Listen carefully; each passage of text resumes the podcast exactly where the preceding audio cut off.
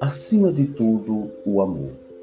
Ainda que eu falasse línguas, as dos homens e dos anjos, se eu não tivesse o amor, seria como um sino ruidoso ou como um símbolo estridente. Ainda que eu tivesse o dom da profecia, o conhecimento de todos os mistérios e de toda a ciência, ainda que eu tivesse toda a fé a ponto de transportar montanhas, se não tivesse o amor, eu não seria nada. Ainda que eu distribuísse todos os meus bens aos famintos, ainda que entregasse o meu corpo às chamas, se não tivesse o amor, nada disso me adiantaria. O amor é paciente. O amor é prestativo.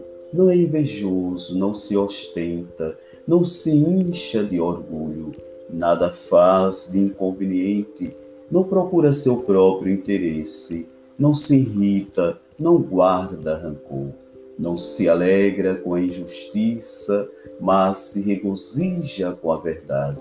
Tudo desculpa, tudo crê, tudo espera, tudo suporta.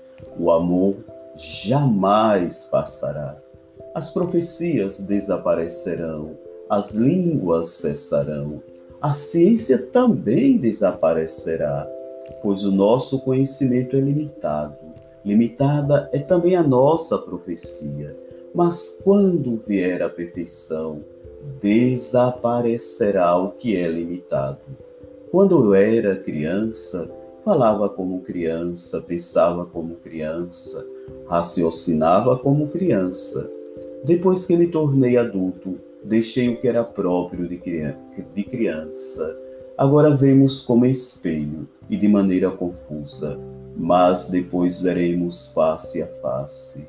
Agora o meu conhecimento é limitado, mas depois conhecerei como sou conhecido.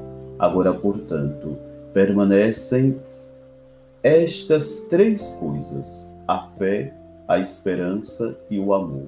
A maior delas, porém, é o amor. O amor jamais passará.